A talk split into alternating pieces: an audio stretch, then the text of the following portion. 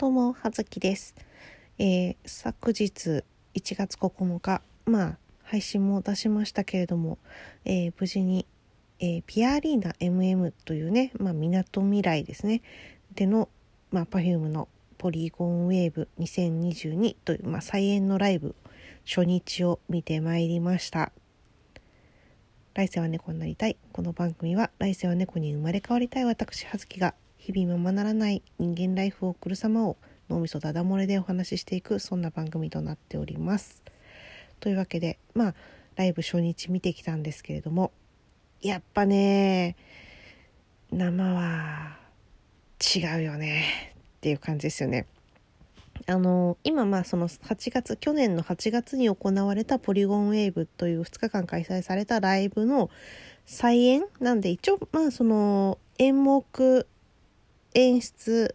は、まあ、基本的に同じものなんですが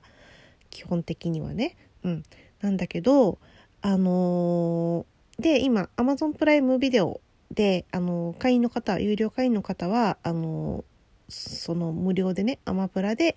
Amazon の会員の方は見られるんですよ。まあ、これぜひ見ていただきたいんですけれども、見ていただきたいんですけれども、えっ、ー、と、ただ、そのやっぱりね、見てすっごい素晴らしいとか美しいというか、あの、カメラワークが、あの、今回こう、アマ、アマゾンさんが入っているカメラワークなんで、今までのライブ映像とちょっとね、こうやっぱ違うんですよね、カメラワーク演出。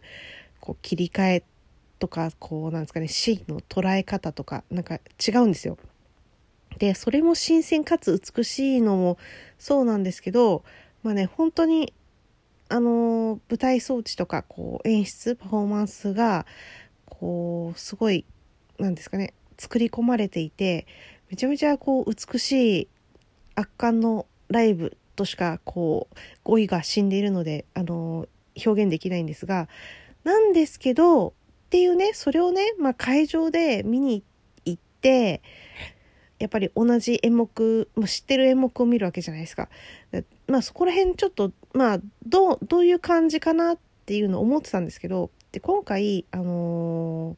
ー、ライブ、まあ、会場入って今回 A 席 S 席 SS 席っていうのがあってお値段が違ったり、まあ、それはなんか会場の作り的にというのと演出的には正面から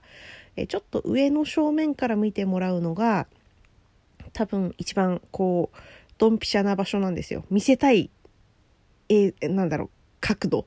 はここみたいなところでそういうのでちょっとまあ席でお値段とあれが変わっていてでまあ当然まあ3種類どれもあの値段値段にあのお金に問いをつけず申し込んだんですけど今回やっぱ A 席しか取れなくてっていうのあってまあ A 席で、まあ、横からね今回あのアリーナ席っていう、まあ、いわゆる1階の部分が一切ない、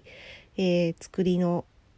会場だったので、えー、まあ、いわゆるスタンド席2階席からがお客さんが入ってるそこで私あの今回初日ね、えー、2階席スタンドのまあ中華ちょっと後ろぐらい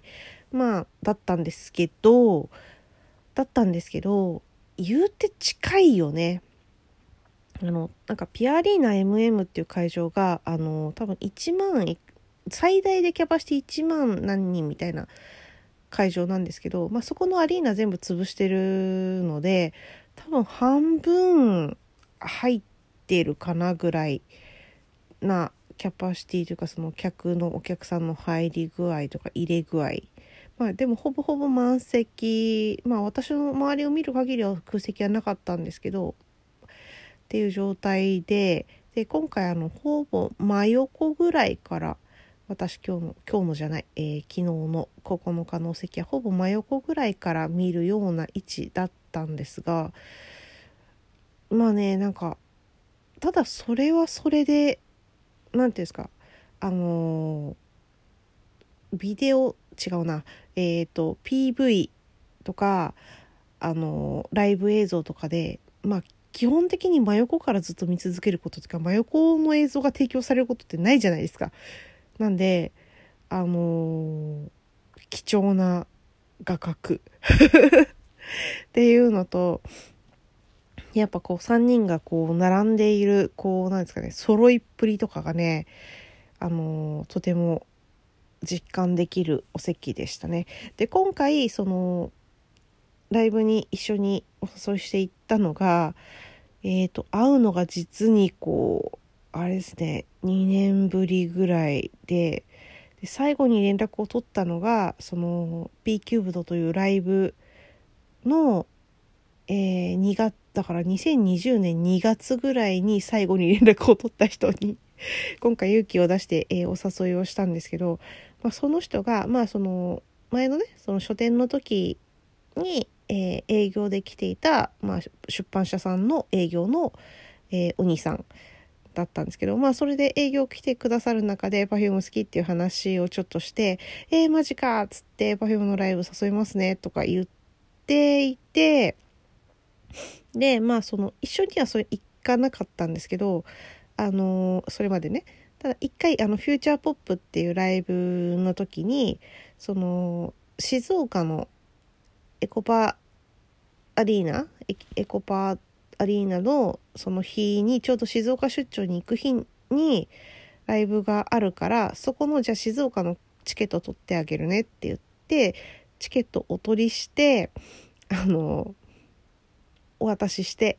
もちろん。だって出張してたのにあのすごいこうあの奇跡的なボケをかましてですねあのライブの日を一日間違えていて現地にいるにもかかわらずあのライブの日を勘違いして、えー、行けなかったっていうね、あの、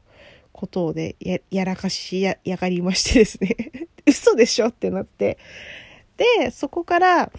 えー、P キューブドのライブ。で、今度は自分でチケット取りますって言って、えー、チケットを取ってたんですけど、その日が2月の26日、えー、あの、中止になってしまった最後のほんと千秋楽の日にチケットを取っていて、ね、行けなくて。今回、満を持して3度目の正直、なんか呪われてんのかなって思って、この人。一緒に、しかも初日とか行って、この人誘って行って、中止になんないかなって ちょっと思ったんですけど、ライブ中止になったらどうしようって思ったりとか、本当にこの人なんか見られるのかなっていう気持ちが、で、あり、お互いこうね、ついにこの日が来たが大丈夫なのかって話をしていて、で、なんだったら会場の手前の信号待ちしてる時に、やっとこれで本当に見れるねっていう話をしたら、いや、まだ分かりません。この、このこあの交差点に車が突っ込んできて僕引かれる可能性がありますとか言い出して、本当に大丈夫かって思ってたんですけど、無事にね、無事に見ることができて、あの、本当に、本当に私はこれで思い残すことが一つ減ったって思ったんですけど、まあ、あの、ライブね、まあその初めてその実際のライブライブ映像とかもちろん見てることはあったしまあ結構昔からそれこそポリリズムの頃から Perfume のこと割と好きで結構聞いてた